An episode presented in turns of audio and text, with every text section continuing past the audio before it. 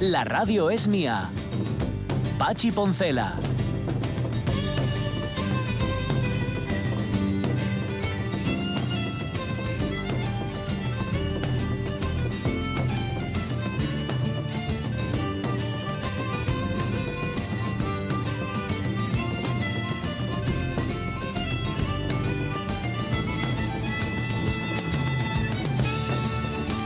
Las 11 y 7 minutos de la mañana, nada, Rego lo estamos perdiendo, a Juan Manuel Rodríguez Rego. Que creíamos que era. Quítame el sonido que me estoy escuchando ahora mismo, Caunedo, por Dios, que es una cosa espantosa. ¡Ah! ¡Ah! ¡Ah! Sigo escuchando a mí mismo, ahora gritar. ¡Ah! Quítame, por Dios. Pero quítame ya, que todavía. No, ahí, Dale a ese botón, al que sabes tú. Al que sabes tú, al que es tú. Eh, Omar, pon cara que, el del botón y es tú, no él. No, que voy a ser del botón, si no toqué nada. Está exactamente igual. ¿Cómo voy a ser yo? yo tampoco. ahora ves, ¿ves cómo era, ¿ves cómo no era yo? Eh, los técnicos que se reivindican y hacen muy bien, mm. eh, los, los, reivindicaba Carmela Romero con asentimiento tácito de Caunedo, pues sí, la verdad es que sí, hay que reivindicarlo. Ahora bien, la, cantidad de veces que un técnico te dice que no fue él, para luego tocar el botón y callar así a ronchar. Sí, pero no tocó ninguno. Aquí, aquí hay un tercer botón, me parece a mí. Ah, pues no, yo no, yo no toqué absolutamente nada, se fue solo. Bueno, será cosa del Skype. Eh, digo que hemos perdido a Rodríguez Rego, yo creo ya definitivamente, em, no solamente le han dicho que le habíamos citado, digo que le han dicho, le pareció escuchar su nombre, mm, digo yo que será por eso, ¿eh? Em, mm. y, sí, cuando hablamos de Nietzsche, le citamos, ah, y, entonces que, no sabía si le habíamos citado para bien o para mal, nada, sencillamente como salió Nietzsche, pensamos que te podía interesar.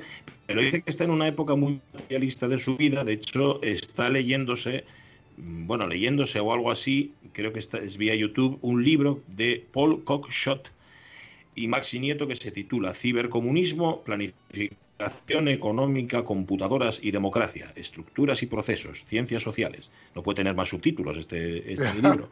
Y, de, sí, y está de, de, la editorial Trota y está en ello ahora. No sé si está haciéndolo mientras trabaja, mientras escucha la radio, mientras ahora, vamos, vale para todo, ¿eh? La cantidad de cosas que es capaz de hacer a la vez es un auténtico fenómeno. Pero nada, que, pero lo hemos perdido, ¿eh? O sea, ya no es, ya no es el que era, ya, ya no es lo mismo. Em, dice que mañana, dice Ramos Redondo, que mañana se estrena la película de Christopher Nolan con la que pretende salvar el cine. ya sabéis cómo es Christopher Nolan, que tiene un ego más grande que él.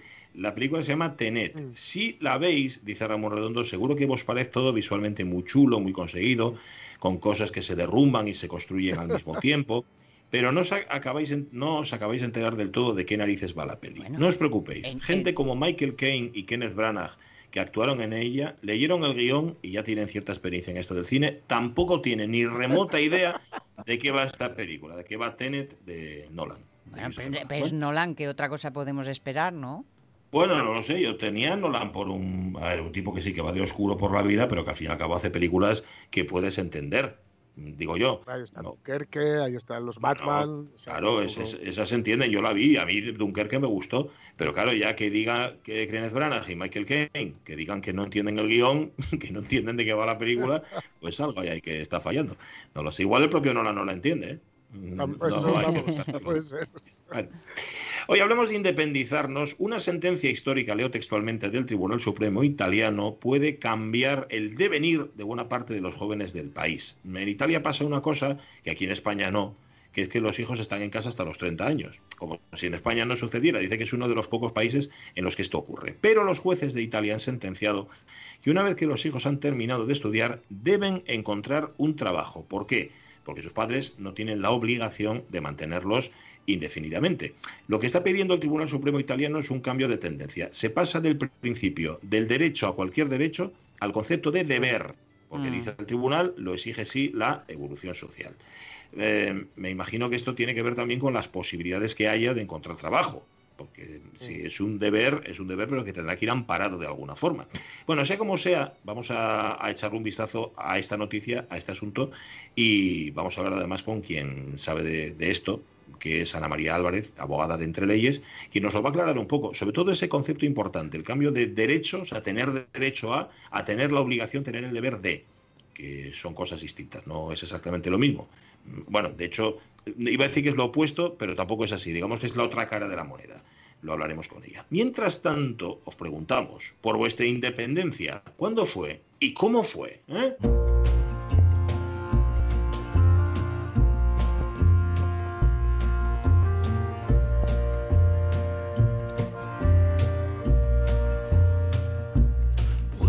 stumbled in the darkness. I'm lost and alone. I said I'd go before us and show the way back home. There a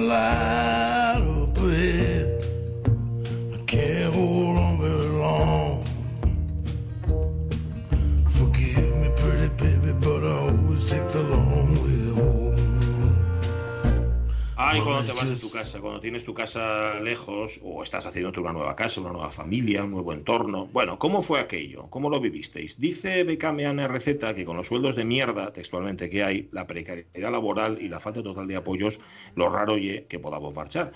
Ya de, ya de formar familias y demás, bueno, para luego tener que andar escuchando fataes. Oye que vivir en casa los pas nun tener intimidad y pedir permiso para hacer da que, ye prestoso con 30 y bastantes. Pues no, yo creo que, mm, que no. Y que hay muchas personas, la mayoría seguramente, que si no se van, si no se independizan, es porque no pueden, no porque no quieren. Vale. ¿Qué más? ¿Qué más nos cuentan los oyentes? Javier Castroviejo dice que no se ha juzgado a gente por pedir la independencia. De, de, de ahí que la gente no quiera marchar de casa. Ahora, en eso, serio, claro. en serio. Yo, muy mayor, estaba a punto de sustituir a los que visten a los santos y vírgenes. Las lentejas están excesivamente valoradas. Sí, eso es porque en la pregunta planteamos que si te independizaste y aún así las lentejas las seguía haciendo tu madre. ¿eh? seguías yendo por el tupper, que Pero- eso también es bastante habitual. Eso es por amor. Bueno, eh, también, a ver, también es verdad que hay muchas madres y muchos padres que no dejan marchar del todo, Sí. que dicen, bueno, pues marcha, pero ya estoy yo, estoy yo pendiente. ¿Quieres que te lave la ropa? ¿Quieres que te haga un filete? ¿Quieres que te Mm. haga-?" Este tipo de cosas. Bueno, dice Rubén Cardín, yo marché de casa con 20 añinos, caséme y compramos un piso para pagarlo en 20 años. El sueldo que teníamos era pequeño, pero la mi mujer y una hormiguita y pagámoslo sin problema. Hoy los chavales lo tienen más difícil. Sí, es verdad. Yo cuando me contaba mi madre que el piso que compraron costaba 130.000 pesetes de la época, pero que al final tú lo ibas pagando, de hecho lo pagabas, hombre, no sé si en 20 años, yo creo que mi- mis padres lo pagaron mucho antes. Dices tú, va, mm, igual era más fácil, igual lo tenían más fácil, no lo sé. Eh, son otros tiempos. Raúl Arellano, eh, sí, ya, todavía sigo en precoz, no sé cuándo volveré.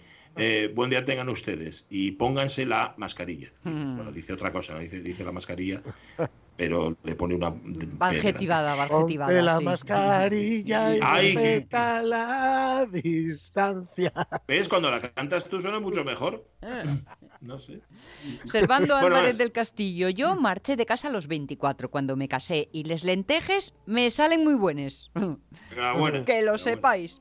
Para Blanca Pérez Soto, yo me casé con 20, me fui a 45 kilómetros, así que de ir a buscar las lentejas, nada.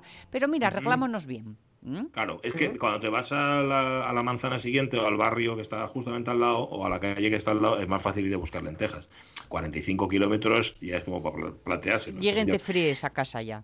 Totalmente. Dice María Sumuñiz, yo marché de casa con 25 años cuando me casé, pero mi madre no me hacía las lentejes. Desde los 13 ocupéme de hacerles cosas yo, cocinar, limpiar, planchar, a la vez que estudiaba. Y fui a la universidad y seguí, dice María Son, ocupándome de la casa. Y a la vez aprendí corte y confección y a trabajar el cuero. Y de paso, defensa personal. Así que aunque vivía en casa, era cuasi independiente. Defensa personal. María Sum. Dice Lojar que la autosuficiencia ya es necesaria. La su- la autosuficiencia es imprescindible. Yo por lo menos al inicio se lo inculco. Cuanto más cosas sepas hacer tú, menos tendrás que delegar. Y menos favores tendrás que pedir. Y menos me molestarás a mí, fundamentalmente. Sobre su propia independencia, Lockhart nos habla de que fue a los 16 años. Salí por la puerta de casa, me fui a vivir al hórreo, que estaba adaptado como habitación para invitados. Por supuesto, iba a comer la comida de mamá. Bueno. La siguiente ya fue a los 23, cuando empecé a trabajar. Luego caséme con 26 y la independización fue compartida hasta el día de hoy, que aquí seguimos compartiendo. Ahí está. Dice Raúl Arellano, le pregunta a Lojar si alquila la habitación del horror. Debe de tener miedo, dice Lojar que ya no existe. Ahora hay unos chalezones de meter miedo. Me da la impresión, Lojar, de que los chalezones no son tuyos. O sea, el horrio sí era tuyo, pero los chalezones, eso ya se te escapan. Dice Gorgo Carmelita, la verdad es que me independizaron mis hermanos. Me explico, ellos son mayores y ambos llevaban fuera de casa un porrón de años. Mis padres se hacían mayores y yo creía que era mucho egoísmo de mi parte marcharme y dejarlos solos. Quería ser la mejor hija del mundo hasta que un día me pilló mi hermana por banda y me preguntó sutilmente cuándo cuernos me iba a ir de casa que si no me daba cuenta que papá y mamá querían por fin estar tranquilos. Menudo zasca. Pasé de ser la mejor hija a ser un estorbo. Hice la maleta y me fui. Eso sí, las lentejas y demás viandas eran las de casa de mis padres y hermana. Ayer preguntabais por los milagros. Milagros hago cada día cuando cocino y eso se puede comer. Para? Pérez, para Pepita Pérez García, en, en nuestra casa siempre tuvimos siempre estuvimos muy apegados, todos trabajando y pudiendo ser independientes, pero preferíamos vivir juntos. Cayóme en bajo lo de les lentejes, como decía mi abuela. Eh, gustote, ¿eh? A los 18, dice Carolina Garcinuño, marché a estudiar y a los 23, 24, ya con el primer curro serio, decidí quedarme por mi cuenta. Pero hace poco lo hablábamos unos en Twitter, con uno que creía que independizarse era cuestión de huevos, entre comillas. Bueno, visto el resultado, eh, esto era lo que comentaban en Twitter, ojalá me hubiera podido quedar en casa de mis padres un tiempo más, trabajando y aportándoles a ellos un poco y pudiendo ahorrar lo demás. Y con tiempo y tranquilidad para haberme preparado oposiciones en su tiempo, que era aquel. Yo no voy a animar a los míos a que se marchen y creo que haré todo lo imposible por facilitarles el comienzo. Con la precariedad que nos gastamos en estos tiempos y lo que vendrá, creo que lo más valioso es una familia que te apoye. ¿Ves? Claro, es que es difícil saber cuál es la frontera de lo te apoyo, te, te atrapo, o cuál es la frontera de cuido de los míos o salgo corriendo. Ya, ya. Eh, Hay que saber leer entre líneas también, ¿eh? Porque, pues digo Sí. por lo que decía Gorgo, dice, oye, ¿no te das cuenta de que papá y mamá ya quieren... eh, Claro, claro, aire? es que es muy complicado estas cosas. A veces los prejuicios, es decir, ideas que tenemos preconcebidas, nos hacen ver las cosas de una manera que no es la real. Más vale preguntar, igual- hay que preguntar. Sí, igual, igual la cosa está en, mientras estás en casa de tus padres o de quien sea, ¿no? Del, familiar que te acojas, si son tus Ujú. padres o, o sea quien sea, eh, si estás eh, haciendo algo, es decir, eh, si estás eh, la- trabajando para hacer algo por ti mismo o no. Ya, o sea, si estás ya. en casa de tus padres y no estudias ni trabajas, pues no parece que estés haciendo nada por, por, por lo, digamos, independizarte algún día. Si estás en casa de tus padres mientras estás, por ejemplo, estudiando, incluso estudiando y trabajando para, para salir con un poquito de, de fuerza y no salir y, te- y hacer un boomerang luego, que es muy Mm, habitual sí. también, pues claro, ahí está un poco, de- la, la actitud está un poco en el, el- ahí, ¿no? O, o la diferencia puede estar un poco ahí, en lo, en lo que tú estés haciendo mientras. Sí, seguramente. Mm, y que además no tienen por qué mandártelo. Yo creo que tienes que tener un No. poco de lógica tú y de, eh, de sentido Claro. común de decir, a ver, estoy aquí a la Claro. sopa boba, no, estoy a la sopa boba, bueno, me están manteniendo, Mm. luego ya, ya me estoy buscando la vida también. Dice, dice, espérate que lo tengo aquí, sí, de Gloria Mier, que se casó con 19 años, con lo cual se independizó muy pronto. Y Alfredo Alaba Benito comenta la imagen que hemos puesto, porque si alguien se marchó de casa a buscarse el bugio fue eh, Marco. Bueno, realmente fue a buscar a mamá, pero se fue muy joven con un mono que tenía, que por cierto, se llamaba Amedio. Vamos a ver si vamos entrando, vamos a ver si vamos a entrar, porque es que todavía he tenido que escuchar estos días el mono Amelio. No, no, Amelio es otro. Eh, Amedio con D. Bueno, pues allá se fue de los Apeninos a los Andes. Solo se acuerda, dice Alfredo Álava Benito, bueno, de que nunca le gustó Marco, y solo se acuerda de la canción, de la original y de la otra. Cierto, Alfredo, había una versión que era en un puerto italiano al pie de las montañas vive nuestro amigo Andrés en una casa al revés. Se levanta a las 3 para ayudar a su buena mamá, pero un día la alegría llega hasta su corazón. Le ha tocado la lotería un millón de porquería. Es la versión alternativa de la canción de Marco, me acuerdo perfectamente. Y hablando de independizarse, dice Alfredo, me fui al casarme, aunque los largos veranos de julio a septiembre me quedaba solo en compañía de alguno de mis hermanos. Las lentejas y otras suculentas comidas las hacemos mi mujer y yo, ambos cocinillas, que uno, si no, que uno si no en verano hubiese muerto de comida americana, si tendrías obturadas seguramente las arterias. Y Pepita Pérez, mira, y así le gustaba a Marco, dice, qué fartura de llorar. Oh. Sube la. Watch your back, you better should take. Mira, Porcello dice, con 21 años casámonos y marchamos de casa allá por el 88, debiendo un tractor con grúa para sacar madera. Era otra época, ahora ni se me ocurriría, ahora no sé si me atrevería, o si incluso se podría hacer, posiblemente más bien lo segundo. Y Ramón Redondo que se semi-independizó, lo dice porque salió de la casa materna para irse a vivir al piso de la puerta enfrente.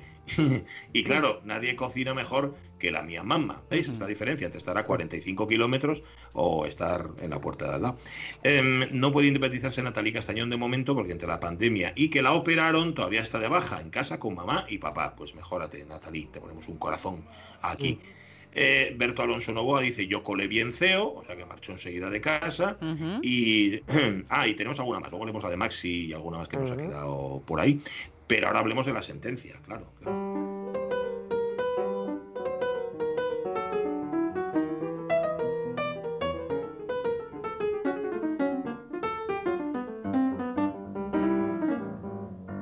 Sentencia del Tribunal Supremo Italiano que viene a decir algo así, la interpretamos nosotros, pero enseguida vamos a hablar con una experta que la va a interpretar correctamente, ¿eh?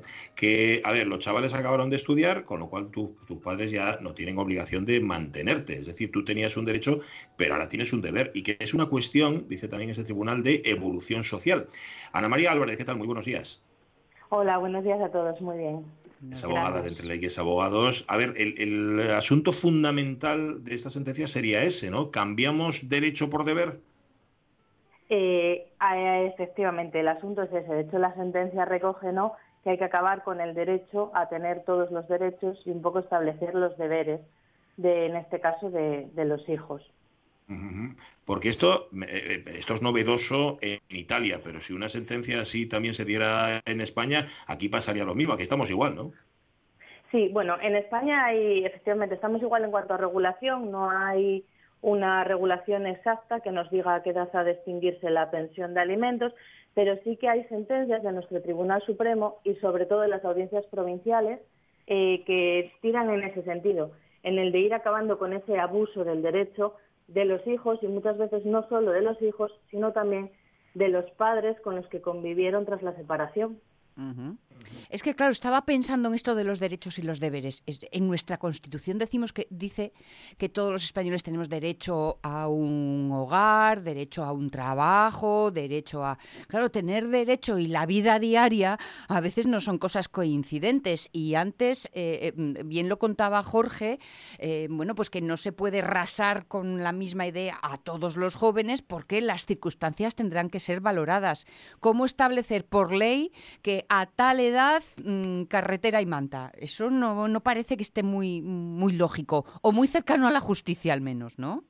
No, yo creo que no. Yo creo que hay que analizar caso por caso y de hecho nuestros tribunales así lo están haciendo eh, y además lo analizan de una manera muy exhaustiva las circunstancias de cada, de cada situación. Eh, evidentemente eh, estamos en una época en la que el trabajo no es fácil, no es fácil encontrar un trabajo, pero tampoco podemos sangrar, entre comillas, a, a los padres. Y hay que compensar y equilibrar esas dos vertientes. Las sentencias que extinguen en nuestro país eh, la pensión de alimentos, evidentemente recogen situaciones de verdadero abuso. Mm. Eh, podría deciros, por ejemplo, se viene sucediendo desde aproximadamente el año 2014-2015 eh, una sentencia de un hijo con 30 años que no acabó los estudios de ingeniería industrial o uno con 23 años que acabó la ESO a los 20 sin que además encontrara trabajo desde entonces, un mayor de edad que en tres años no superó segundo de bachillerato, un hijo que no trabaja pero que ayuda a veces a su madre en el negocio familiar. Es decir, son situaciones en las que eh, se, se refleja y hay un trasfondo de, de una pasividad total del hijo y muchas claro. veces, como decía, también del progenitor con el que conviven o incluso con el que no conviven ya porque se han independizado pero se oculta. Ah, ya, ya, ya. Porque Caray. luego, luego está lo de que nos separamos y me tienes que pasar eh, la pensión alimenticia de los chiquillos. Y hasta que los chiquillos tengan 48. Efectivamente, pero mucho cuidado con eso, porque ahí sí que tenemos una sentencia pionera de nuestro Tribunal Supremo, que es del año pasado, de marzo de 2019, perdón, eh, que ahí sí que establece la obligación no solo de extinguir la pensión de alimentos, sino también de devolver las cantidades indebidamente percibidas por la madre. Evidentemente, en este caso se recogía un abuso de derecho total en el que el hijo era independiente económicamente, de hecho había dejado de convivir con la madre, lo debían de haber comunicado al padre, eh, no hicieron absolutamente nada y eh, el Tribunal Supremo determinó que efectivamente eso no podía ser. Y es pionera porque normalmente la extinción de la pensión de alimentos se determina, o la fecha de efectos es la, que se declara en la sentencia, pero en este caso tuvo efectos retroactivos, porque, ah. bueno, efectivamente era un abuso total. Entonces sí que se está tendiendo a acabar o intentando acabar con esas situaciones, que luego en la práctica es difícil porque hay que probar muchas eh, circunstancias. Pero bueno, nuestro Tribunal Supremo yo creo que camina en esa dirección también. Ana María, ¿podría darse también la situación contraria, hablando de derechos y de deberes, que la situación del hijo fuera mejor que la de los padres y que los padres pudieran exigirle al hijo que, les ayudara económicamente? Sí, por supuesto. Nuestro Código Civil regula la obligación de alimentos entre parientes y tiene siempre que haya un estado de, necesidad, eh, las personas pueden reclamar, eh, primero iría al cónyuge si es que lo tuviera y si no a los ascendientes o descendientes. Eh, y pueden reclamar efectivamente una pensión de alimentos para subsistir. otra, cosa es, que el hijo sea un buen hijo y se la quiera dar, pero en este caso están los tribunales para eso. Claro, bueno, evidentemente aquí en toda esta problemática hay un trasfondo de un enfrentamiento. Yo creo que cualquier padre eh, alimenta y ayuda a su hijo económicamente y en la medida de lo posible hasta, yo creo que hasta su muerte, y viceversa. Mm. Evidentemente estas situaciones que llegan a los tribunales son situaciones que hay un enconamiento entre las partes muy grande. Fíjate que cuando las partes se enfadan parece que todo se soluciona pidiéndole perres a la otra, pero también puede ser todo lo contrario, ¿eh? No quiero, de ti no quiero ni el agua. Mm. Efectivamente. Pero bueno, es lo más raro, ¿eh? De hecho, hay, hay también una sentencia de nuestro Tribunal Supremo que declara la extinción de pensión de, una pensión de alimentos por distanciamiento e ingratitud. Es decir, porque el hijo no quería saber absolutamente nada de su padre, bueno, eran dos hijos, ¿eh? de 25 años y de 20, no querían saber nada de su padre y ahí se determinó que, mira, si no querían saber nada para lo bueno y para lo malo, pues tampoco tenían derecho a, su dinero. Bueno, ya quedó claro que no todos los casos son iguales, que no todos los jóvenes están en la misma situación, pero por rematar, eh, Ana María, podemos decir a los niños que estén tranquilos, ¿no? A los que ni estudian ni trabajan. Hombre, a ver, que pongan las barbas a remojar por esta sentencia del Tribunal Supremo italiano, pero que bueno, que de, momento que se lo tomen con calma. Bueno, tanto como que se lo tomen con calma, no. Yo creo que además estaríamos creando una sociedad totalmente improductiva para, para, para todos nosotros. Eh, yo creo que hay que darles la tranquilidad en el sentido de que mientras estén aprovechando sus estudios, realicen un aprovechamiento de la formación que estén realizando eh, o estén buscando activamente trabajo, pues ahí pueden estar tranquilos. Aquí no se pretende dejar sin protección a estos hijos. Mm. Incluso hay alguna sentencia que había extinguido la pensión de alimentos y la vuelve a conceder a una hija que eh, había empezado a trabajar, pero dejó su trabajo para, para, estudiar otra carrera y la estaba estudiando con un aprovechamiento, con buenas notas. Entonces, bueno, ahí se le concedió una pensión temporal. ¿eh? limitada a dos años. Entonces, bueno, pueden estar tranquilos en ese sentido, pero siempre, evidentemente, que pongan de su parte, que no estén abusando, que sea una realidad, porque ahí sí que sí se puede probar que hay un abuso, que están matriculados pero no están estudiando, que no están buscando realmente trabajo aunque estén inscritos como demandantes de empleo, bueno, pues ahí sí que eh, yo les diría que de tranquilidad nada. Con las barbas remojando ya. Ana María Álvarez, abogada de Entre Leyes Abogados, muchísimas gracias y un abrazo. Muchas gracias a vosotros, un abrazo. es que fijaos lo que dice la noticia, en Italia el 64,3% de los jóvenes entre 18 y 34 años vive en familia con al menos un progenitor. Estos son datos del Instituto Oficial de Estadística del año pasado, de 2019, 64,3%. Que por, por, no partir un paisano a la mitad y poniendo metal, son 7 de cada 10. 7 de cada 10, es una barbaridad. Pero bueno, dice, decía Leonardo Siasia que en, el escudo de todo italiano pone a escrito debajo, tengo familia. es una especie, sí, una especie como de sensación de pertenencia siempre al clan, ¿no? No sé si eso tiene que ver o no.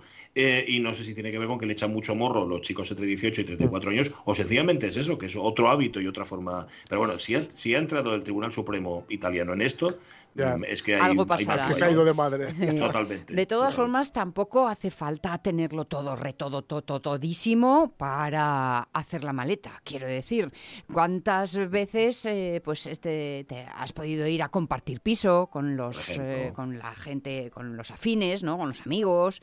Eh. O no, bueno, o no afines. o no afines decir, también, Que, que vete pero- que, te, to- que te toca cada. Que no hace falta tener el piso montado y requete, requete para luego casarse, para luego ir salir de casa. Ujú, Igual hay un camino de por el medio. Eso, ¿eh? Que no, y que no va a ser todo fácil, que no es todo ¿eh? a todo confort y a todo lujo. Mira, eh, Iván de la Vega tiene 45 años, sigue viviendo en casa, ni se dieron las condiciones idóneas para salir, no fui capaz de renunciar al amor de los míos. Siempre creí en mi familia, aun mermando mi libertad. Probé dos años de exilio en Madrid, durante los cuales mi madre no faltó ningún día a su cita telefónica. En la actualidad, ella ya no se encuentra con nosotros y mi padre se encarga de las lentejas y yo de él. Pues sí, es otro concepto, es otra forma. Mm, Hay familias donde esto no se da y hay otras en las que, pues sí, están muy unidos. Dice Maxi Areñez, en el mío caso, marché a dos meses de cumplir los 18. O sea, antes de, ser mayor de edad ya estaba Maxi Areñez por el mundo. También es verdad que ya en otros tiempos trabajaves y estudiaves a la misma vegada. Hoy en día esto sería casi impensable. Sigue habiendo un mundo tras la, tras la puerta, pero conseguir la llave que la abre depende de muchísimos, demasiados factores que marquen la vida de la juventud que quiere entamar a esnalar.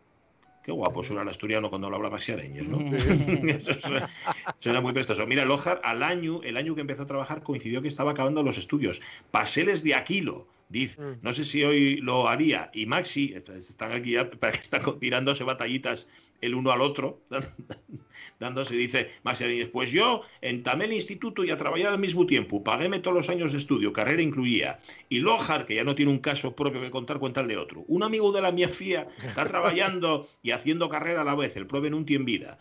Y seguramente podrían seguir así toda la mañana, pero se les han acabado los casos. Es que es muy fácil eh, caer cuando empiezas a hablar de esto de la independencia y todo esto, caer en- en lo de los cuatro hombres, los cuatro hombres de Yorkshire, de, el, Ah, el sketch de la Monty Python, ¿no? donde están sentados en sus, señor- en sus sillones coloniales y diciendo lo, lo- cómo, cómo- cómo de duro fue para ellos. ¿no? Yo me levantaba antes de que amaneciera, yo trabajaba 25 horas al día, y yo Hmm. me envenenaba a mi padre, yo vivía en un hoyo al lado de un lago, tú tenías suerte de vivir en un lago.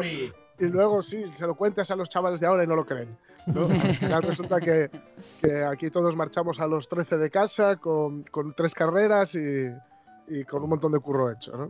Bueno, yo tengo que decir que yo empecé a trabajar, mm, bueno, pues muy joven para mi edad. Yo a los 18 estaba currando, pero, pero no me fui de casa hasta, yo qué sé, yo creo que hasta los 25, más o menos. Claro que yo contribuía a la economía familiar con lo que ganaba, bueno, con todo, con una parte, hasta que llegó un momento en el que dije, ah, pues me voy, y me fui a alquiler. Y bueno, lo, lo- lo que pasa es que es, es cierto, ¿eh? que si no tienes independencia económica, tampoco puedes tener de la otra, o sea, no tienes ningún Claro. tipo de independencia.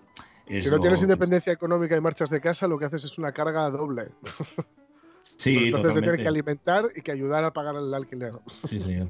Bueno, en fin, la independencia. Me río yo de los catalanes, fíjate.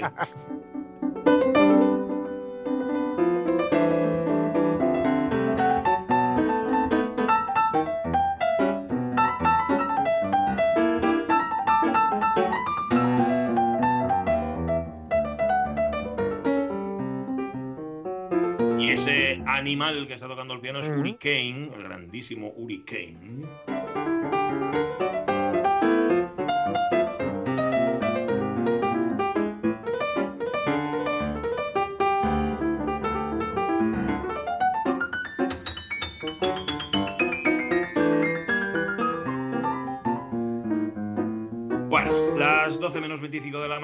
sí, sí, que queremos independizarnos casi todos, o casi todo el mundo quiere independizarse, pero desde luego no es fácil. Es que han cambiado mucho los tiempos. Sin embargo, eh, me manda un comentario Jorge Alonso donde, hay- donde demuestra que hay cosas que no cambian, que ha pasado las generaciones una detrás de otra. Dice, mi generación ha visto siete Batman, cuatro papas, dos reyes y un presentador de saber y ganar. Hay cosas inmutables, hay cosas que son para la vida ya. Dale, dale, que aún. Ah, la habías quitado ya. La habías quitado Hurricane, ¿cómo te atreves? Hombre, Con el, el Dale. huracán. venga, meca. Ah. Es Uri Kaine. O sea, sí, es como huracán. No, no lo había, pens- no lo había pensado nunca. Se llama como huracán. Eh, Grandísimo Claro. pianista. Sí, señor. Bueno, a las 11 y 36 minutos de la mañana. Contamos noticias, chavales. Vale. ¿Os parece? Dale. Vamos, vale,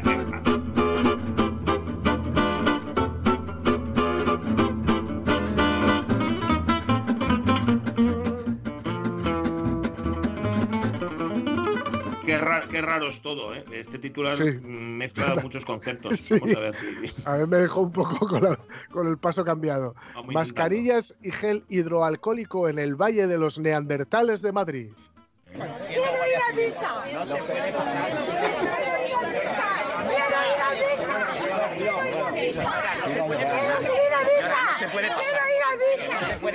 intentando. Este es el Valle de los Neandertales, ¿no? O el de los caídos, no recuerdo. Ah. Bueno, el caso es que habla de la campaña estival de arqueología en Pinilla del Valle, que está también marcada por el, el COVID o la COVID-19. En el 79, unas obras del canal Isabel II revelaron, por pura casualidad, esto ha ocurrido muchas veces, un depósito fosilífero junto al embalse Pinilla que llegó a descubrir la pequeña atapuerca de la región. Pero ojo con la pequeña atapuerca porque tiene, tiene mucha, mucha tela, ¿no? Es un yacimiento que aún, digamos, tiene mucho por, por sacar al abrigo de un pequeño promontorio, el promontorio del Calvero de la Higuera, que habitaron durante un amplio periodo del Pleistoceno superior el, el Homo neanderthalensis madrileño, o sea, los que Mm. estaban allí. Cada verano, desde hace casi dos décadas, pues arqueólogos, paleontólogos, geólogos, restauradores y topógrafos, entre otros profesionales, pues intentan sacar a la luz o poner a la luz la historia de este lugar, ¿no? Eh, un centenar de personas que trabajan la dirección de nada más y nada menos que Juan Luis Arzuaga, o sea que casi nada. También Enrique Baquedano, que es director del Museo Arqueológico Regional, el Museo Arqueológico de Madrid, y el geólogo Alfredo Pérez González, y que, bueno, están viendo la labor condicionada por las medidas extraordinarias de distanciamiento e higiene a la que obliga el coronavirus. Entonces dicen que es obligatorio el uso de las mascarillas en todo momento y el uso de hidroalcohólico, explican desde la Consejería de Cultura y, y Turismo. ¿no? Además, diariamente se toma la temperatura a todo el personal y se ha procedido a la desinfección perdón, en profundidad tanto de los lugares de excavación como de las instalaciones donde se aloja y donde trabaja el equipo multi- multidisciplinar del proyecto. Y también se exige mantener en todo momento la distancia de seguridad entre los miembros del equipo, tanto a pie de excavación como en la convivencia diaria. Así que, ya saben, de Indiana Jones, nada. ¿Os acostáis con las joyas puestas, princesa? Sí. Solo con ellas. ¿Te escandaliza? No me escandaliza nada. Soy científico. ¿Y como científico haces muchas investigaciones? Continuamente. ¿Qué clase de investigaciones harías conmigo? Actividades nocturnas. Como por ejemplo la clase de crema que utilizo en la cara o mi postura preferida para dormir. Costumbres de apareamiento. Rituales de amor. Prácticas sexuales primitivas. Es una autoridad en la materia. He practicado mucho.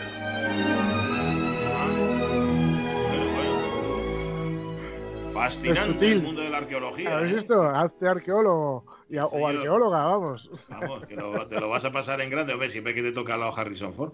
Porque si, si el que te toca al lado no es, pues no, entonces no va a tener la misma gracia. Tú, tú viviste momentos así, ¿no? Ahí debajo de la tienda, cuando te dedicaste a esto de, de los yacimientos. ¿O no? No, No, no, yo, yo no llegué a ir a, nunca a estas em, a, a las excavaciones que te, que te da la posibilidad de ir a la, la Universidad de Oviedo, Mm. que, que incluso Tres Guerres, que, que en paz descanse, el gran Tres Guerres, eh, la- podías ir a Jordania, eh, incluso, Ah. ¿no? Sí, sí, pero muchos compañeros, muchas compañeras mías sí que fueron, y bueno, pues eso ya sabéis, eh, el cua- la cuadrícula, el Mm. pincelín, Sí, y a quemarse bajo el sol. y a quemarse bajo el sol, imaginaos ahora, claro, con la mascarilla, además, Uf. el- pues lo, lo molesto, y el sol de Madrid, así sin ver ni Mm. nada. El sol Mm. de Madrid que, que pega que no veas tú. No, O sea, es, es bastante, es bastante complicado y muchas veces, y la, y la posturita, ¿eh? que no se está sentado ni se está, en fin, que hay que ir con mucho cuidado para ver si, si das con, con hueso o das con algo que no sea hueso. hay, trucos, Pero, hay pero ahora, truquillos. pero ahora de qué estás hablando, ¿de excavaciones o de apareamiento? De Es que digo por, por lo de la por lo de las posturas y No, no, no, no, dar en hueso. excavaciones. El apareamiento, me consta que algún apareamiento se suele dar siempre entre algún homo y, al- y alguna mujer ne-. Sí, escabiensis o arqueo- arqueologiensis. Es que lo de investigar Pero- es lo que tiene. bueno, en ese momento, claro, te pones, te pones Claro, a investigar. claro. Quieres saber más de todo. Sí, sí, sí. Mm, Es así. Bueno, no- normal. Pero Pues bueno, nada. los- mira, sa- ¿sabéis quién fue a excavar con tres guerras a Jordania? Eh, lo diré. Eh, Igor Pascual. Ah, sí. Ah, Sí, sí, sí. Y luego el propio Tres Guerras nos contaba como de los eh, beduinos eh, que, que cuando estaban ahí en Jordania excavando, etcétera, que los beduinos que no, que no se les contrataba porque era parte del acuerdo que se tenía, ¿no? Con el gobierno jordano contratara, bueno, pues como los planes que se hacen, ¿no? De empleo, ¿no? Para gente Sí, que no sí. que no tiene facilidad para acceder ¿no? al empleo y, eh, y no entendían nada, no entendían nada porque claro ellos ¿Qué hacen No- no estos daba- barriendo tierra? Claro, no le daban, no le daban mucho valor a las piedras aquellas y tal, ¿no? Entonces ellos no, no, no, no acaban de entender nada. Muchas veces se hacía viento, se ponían a excavar, a quitar arena y los beduinos les decían, es que se va a levantar el viento y Y dentro de dos horas va a estar cubierto. Otra vez. Entonces ellos, que había veces que decían, mira, nosotros nos ayudamos. Y si estaba el día así tal, se sentaban ahí y decían, mira, si queréis vosotros estar ahí dándole, pero nosotros pasamos de todo. Claro, que es tontería, ¿no? Estar ahí perdiendo el tiempo para Sí, nada, sí. pa' nada. Mi hermana sí me participó en unas excavaciones, a la- en las de la Campa Torres, y encontró Ah. un colmillo de, de tigre o cosa similar, de algún felino de aquella época. Sí. Eso sí que No, mola, porque el problema es Hombre. darle, darle al pincel y no pillar nada. Estaba encontrando piedruques y cosas así, Sí. que ¿será? ¿Será? Y de, no, Pero un ya está, ya, otra vez". colmillo. Tienen trucos de campo, si no recuerdo mal. eh, te- si, si quieres saber algo así rápidamente, si, si es hueso o no, que es, eh, por ejemplo, llevarlo a la lengua y si se queda pegado, pero claro, es un poco asqueroso. Ya, ya, igual te pega un coronavirus de, de hace varios miles de años, ¿no? Tampoco. Bueno, eh, atención ahora, atención ahora a un animalín, a este animalín en Ay. concreto. Mirad. ¡Puedo volar! ¡Puede volar! ¡Puede volar! ¡Puede hablar!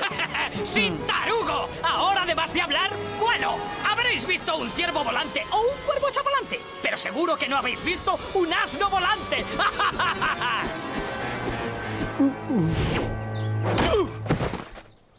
¡Prendedle!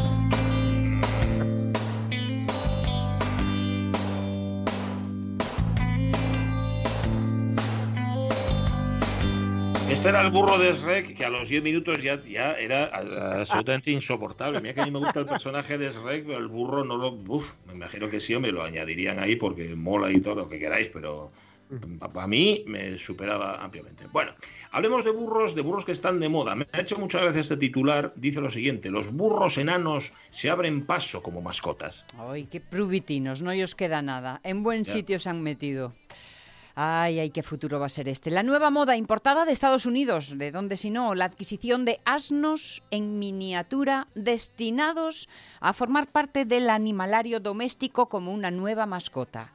Todas las nuevas mascotas que hemos ido incorporando en los hogares ya sabemos que son las que ahora andan por ahí, eh, son todos esos cocodrilos que tenemos en Valladolid. ¿eh? O sea que, sí. ojito. Objetivamente es una realidad emergente que toma forma. Aún así, en España solo hay tres criadores, en Arenys de Munt, en Valencia y en Málaga. Y ojito, porque estos ejemplares de asnos en miniatura actualmente se cotizan a 3.000 euros. Eh, las hembras, los machos entre 1.500 y 2.000 euros. Se trata de una raza originaria de Cerdeña y de Sicilia, también conocidos como burroponis por su pequeño tamaño y que pesan entre 9 y 12 kilos. Lo máximo de alto que llegan son los 80 centímetros. No son animales de carga, aunque también se puede decir que son así fuertotes y además se adaptan a todos los ambientes, así que puestos, puestos podrían incluso utilizarse para tirar de un carro, pero vaya, no es por dar ideas. No son animales tercos porque la raza ha sido concebida como animal de compañía. ¿Concebida por quién? Por nosotros. Contrariamente a los Creado. Sí. Contrariamente a los pollinos criados en Marruecos o en el sur de España. El instinto es diferente, dicen. Buscan el calor humano. En Norteamérica son tan apreciados que incluso se organizan ferias exclusivas y concursos de belleza. A Bueno, mí se me ponen los pelos de punta, ya os lo digo. No sé si habéis visto, uno, fue uno de los vídeos más comentados, por lo menos en mi casa, ¿eh? en este confinamiento, a Arnold Schwarzenegger con sus dos burros, porque tiene dos burrinos estos pequeños, diciéndole al mundo que por favor que se quedaran metidos en casa. Y él estaba dentro de, de casa con los burros. Y ver a Schwarzenegger, todo lo grande que es, con aquellos burrinos piquiñinos, dándoles zanahorias, dándoles de comer zanahorias, era así, sí, era como para que te apeteciera quedarte en casa y dedicarte al culturismo. Eh, A ver, sí. son, son muy, son muy ricos y tal, pero que esto da, da- da un miedo que se convierta en un caso de tipo el, el ¿cómo se llama? El cerdo vietnamita. Sí, en efecto. Y además Lo ahora elegimos una nueva, diseñamos una nueva raza para empezar a cre- criar, criar, criar para divertirnos. Sí, señor. Bueno, como dice Monforcelledo, esos burros que de los que hablamos están sobrevalorados. Con la pila de ellos que hay, pues yo creo que sí. Lo que habría es que adoptar algún burro de, de los otros que hay. Sí, señor. Y eso que fíjate, mirabas aquellos burrinos tan pequeños, ¿eh? los veías no fijándote mucho y. Que estaban como burros. Y era, era del demonio. Era la de mi madre, aquellos, sí, señor. Eran burros normales, pero no eran mascotas, eran otra cosa. Otra cosa. Comer un arrocito a Castellón. Si total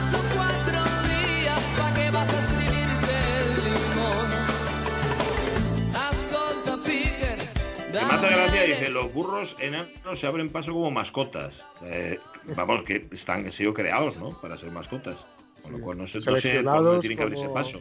Claro, pero seleccionados igual que pf, tan- tan- tantísimas eh, razas de perros, prácticamente todas, Sí. pues, Sí. las todas, Sí. las de gatos, el toro de Lidia, Todo, sí, sí, sí. han sido seleccionados. ¿no? La- en este caso, eh, digamos que la, la- quienes marcan la evolución de la especie somos nosotros, ¿no? Sí. Y además ex- exaltando cualidades que a veces son defectos, o sea que... Claro, claro, sí, por ejemplo, el- en el caso de muchos perros, ¿no? Sí, Sí, sí, los, sí. los bulldog, por ejemplo, respiran fatal. Claro. Mm. Porque nos gusta que tengan ese morro chato y que sean así muy corpulentos. Que no entonces, pueda claro, respirar y lo pase fatal, eso es lo de menos. mm, sí, sí, pues sí. Entonces, claro, luego, luego son animales que sufren un montón, ¿no? Vale, que estoy de acuerdo con todo lo que decís, pero veo que os estáis calentando. ¿eh? Vale, vamos, vale, sí, vamos a dejarlo aquí, vamos a dejarlo aquí, porque veo que esto Vamos a acaba en llevarnos tragedia, bien. esto acaba en desgracia. Sí, sí, sí. señor. Bueno, eh, año 44, París, libre. Eso es. Después de haber sido humillé, pues, liberado y bueno, las divisiones francesas libres entrar en la ciudad seguidas de la cuarta división de infantería americana, lo escuchábamos antes, ¿no? Efectivamente, la división que había, o una de las que había participado en Normandía, ¿no? Hitler, ya sabéis, había ordenado quemar la ciudad hasta sus cimientos, hizo la famosa llamada de Ar de París, pero por suerte se negoció una rendición rápida. Eh, recomiendo una película cuyo nombre no recuerdo, pero seguramente Ramón Redondo sí, donde se, se narra un poco, se ficciona la noche en la que un diplomático convence al coronel que estaba al mando de París para que no haga estallar eh, París, para que no haga estallar todos los monumentos, porque las cargas ya estaban colocadas y todo. Y como durante esa noche el diplomático le va convenciendo, diciendo cómo no puedes pasar hacia el mundo. Y luego también eh, hay un- una especie de conchabeo para, para librar a familia de- del nazi, sacarla de, de Alemania antes de que acabara la guerra, etcétera. ¿no? Pero bueno, el caso es que al día siguiente, tal día como hoy, porque eh, ellos entran el 24, los- o sea, el 24 entran las primeras tropas y el 25, digamos, ya es oficialmente liberada, ¿no? Bueno, entran, eh, París se había alzado también antes de que llegaran las propias tropas, ¿no? Y al día siguiente, tal día como hoy, pues De Gaulle se pondrá al frente de una bulliciosa y alegre marcha de liberación en los campos elíseos y, ya digo, donde hubo un tiroteo, y poco después liderará el gobierno provisional francés, renunciando en 1946, pero más tarde será presidente desde 1958 hasta 1969. Lo tumba el famoso mayo de 68 y es la, la Quinta República. O sea que vamos a hablar un poco de quiénes entraron en París.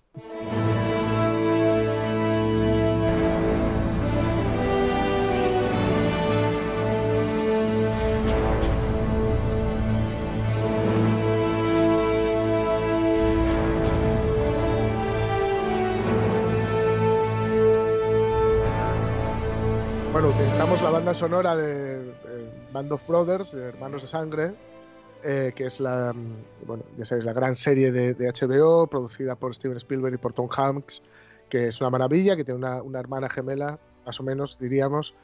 que, que es em, esta Pacific, ¿no? Y lo utilizamos porque, bueno, se queda así un poco, lo utilizamos un poco ya de banda sonora cuando hablemos de la Segunda Guerra Mundial en una femeridona. Y también porque tiene su cosa, porque vamos a hablar también de cuán diferentes eran eh, los, digamos, los dos ejemplos, los de la 9 y los de Estado, el ejército estadounidense, ¿no? Los soldados de la 9 fueron los que entraron eh, pues hace 76 años en, en París para liberarlo de la ocupación nazi y, y claro, lo hicieron curiosamente bajo dos banderas tricolores. Una era la de Francia, la del país que, el país que los acogió como, como paisanos a estos supervivientes, y una, una vez que terminó la Segunda Guerra Mundial, y otra era la de la Segunda República, que, que llevaban puesta, ¿no? Llevaban el- en los tanques.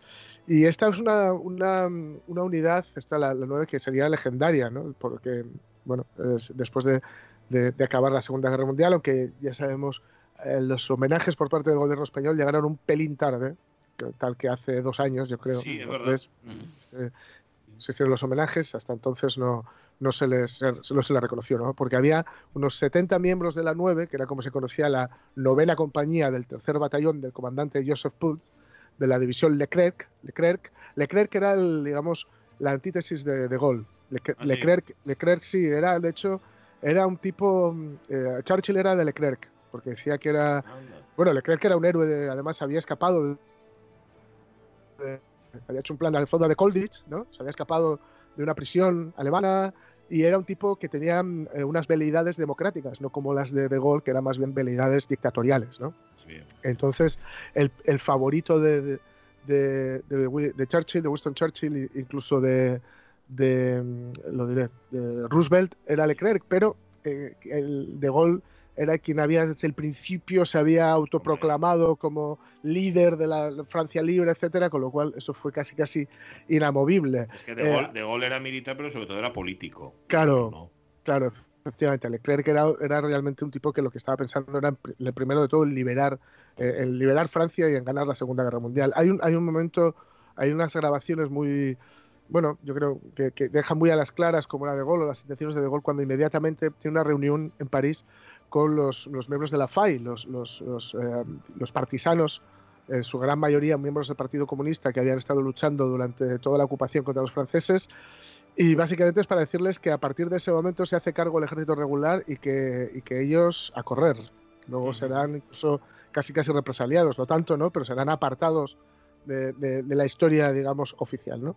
El caso es que eh, esta división, la 9, que era la, eh, la novena compañía, bla, bla, bla, eh, llegaría a las 9 de la noche del 24 de agosto. Aquí igual hay un poco de literatura, ¿eh? pero bueno. Ah, Del 24 de agosto del 44 al Ayuntamiento de París, donde se habían atrincherado miembros de la resistencia y ciudadanos, ¿no? parte de la ciudadanía, para liberarlo. Y en los vehículos de las fuerzas aliadas que, que- que vieron desde el edificio, se leían rótulos, estaban pintados, por fuera ponía Guadalajara, es el Mm. primero que llegó, luego otro ponía Ebro, Belchite, Teruel, Brunete o Jarama. Eran nombres, evidentemente, de batallas de la guerra civil que los eh, excombatientes republicanos y ahora en las filas del ejército fran- francés habían pintado en los capós de, de los vehículos. ¿no? O sea, que no, no habían, Eh, podido, no unas habían horas- podido acabar con el Sí. fascismo en España, pero lo Claro. estaban consiguiendo en, en Mm. Alemania, en este caso en Francia. Claro, claro, muchos de ellos, eh, pues eh, cuando, cuando consiguieron pasar la frontera, porque muchos lo que ocurría es que estaban en Francia en campos de refugiados y en cuanto pudieron se, se unieron al ejército francés, algunos a, la- a, a este ejército, digamos, un poco más regular y otros incluso a la legión extranjera. En la legión extranjera lucharon eh, muchos, muchos eh, excombatientes republicanos, ¿no? Eh, que preferían además, o- bueno, las, las condiciones en las que estaban en Francia en esos campamentos de refugiados eran muy, muy malas y también o no querían estar en, los, en esos campos o no querían desde luego volver a, a una España que sabía que en la que muy probablemente les esperaba la, la cárcel o incluso la muerte, ¿no? Eh, una hora antes de, de que unas horas antes, perdón, esta fuerza de combate que era la única, claro, de las tropas de liberación en las que la lengua vehicular era el castellano, porque estaba, claro, eran 70 españoles, pues eh, eh, digamos que habían sido los primeros antes de llegar al ayuntamiento, habían sido por supuesto los primeros en llegar a la ciudad y unas horas después tres de sus integrantes detenían a Dietrich von Kolditz, el comandante de las fuerzas de ocupación nazis, que estaba en el Hotel Maurice, donde estaba el, el alto mando nazi. Así que no o sea, solo... tres, de los, tres de los españoles de la 9 Sí, sí. fueron a por el Dietrich este. Qué tío. Efectivamente, Estaban ahí dentro, estaban ahí. Esto nos recuerda precisamente, por eso también un poco lo de la, poner la banda sonora de Hermanos de Sangre. eh, estos tipos eh, daban para serie, igual que la, que la, que la compañía Easy, que participó en los saltos previos a- al desembarco de Normandía y que luego estuvo también en, en otros movimientos, las Ardenas, eh, estuvo también en, en el momento en el que son, son quienes llegan al nido del águila de Hitler, ese, esta- el refugio faraónico que tenía ahí en los Alpes, ¿no? Eh, pues estos, en fin, no- no- entran los primeros en París, detienen al tipo, llegan al ayuntamiento, en fin, no, no era nada más, ¿no? El, el- el general nazi y su estado mayor fueron capturados por un extremeño, Antonio Gutiérrez, bien. un aragonés, Antonio Navarro, y un sevillano, Francisco Sánchez. Ole. Que, lo- que tenía, tenía que verles yo, a ver cómo se entendían con el, con el, con el alemanón que estaba, que estaba allí, ¿no? que lograron romper el cerco defensivo y subir hasta el primer piso del hotel. Sin embargo, tuvieron que retenerlos encañonados hasta que llegó un oficial francés. O sea, ellos detuvieron a, a, a Solzitz, pero tuvieron que mantenerlos hasta que llegó un oficial francés a formalizar el arresto. Decían, ¿no? Decía que antes de salir de su guarida, el general se quitó el reloj y se lo regal- regaló a Gutiérrez, a uno de ellos, agradeciéndole haber Al, al respetado extremeño. Al Sí. extremeño. haber respetado las leyes de la guerra. Dice que- que esto lo cuenta la periodista Evelyn Mesquida en La 9, un, un libro, ¿no? Em, respetado las leyes de la guerra es que lo detuvieron, lo Mm, arrestaron y mm. esperaron, o mejor, esperaron hasta que formalizaran el arresto, pero no lo mataron. Claro. Quiero decir, no entraron a sangre y fuego y se lo cargaron, sino que lo que hicieron fue eh, retenerle hasta que llegara a arrestarle un oficial, un, arrest- un- oficial francés, ¿no? Eh, llevaban tres semanas en Francia cuando, cuando consiguieron entrar en París. Habían zarpado el 31 de julio de Southampton. eh, habían llegado a la playa de la Madeleine, en Normandía, dentro del dispositivo del 6 de junio de ese año, el día D. Y poco después de llegar tuvieron el primer enfrentamiento con la Wehrmacht en la batalla de Couchet, en la que bueno, ya sufrieron las primeras, las primeras bajas. Y a partir de entonces serían avanzadilla de las tropas. O sea, son los que, se iban, los que se iban partiendo la cara Totalmente. eh, de, de mano. O Claro, sea, eh, a ver, es que yo, yo estaba pensando, claro, es que me acabas de dar la respuesta. Digo, estos tíos, los de la 9, ¿de dónde salen? ¿De dónde salen? Venían de atravesar el. Canal de la Mancha, venían de Claro. Normandía, vaya. Claro, es que no, no olvidemos que al haber luchado en, en- en la guerra civil, eran gente que ya tenía formación en combate, ya tenía experiencia en combate.